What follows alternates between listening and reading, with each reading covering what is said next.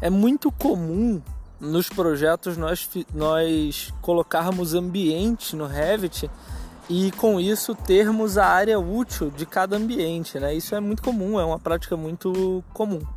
Mas é, o que muita gente não sabe é que existe uma configuração no Revit que permite que você altere isso e que ao invés de área útil, ele te dê a área privativa, né? ou seja, a área de eixo a eixo de parede.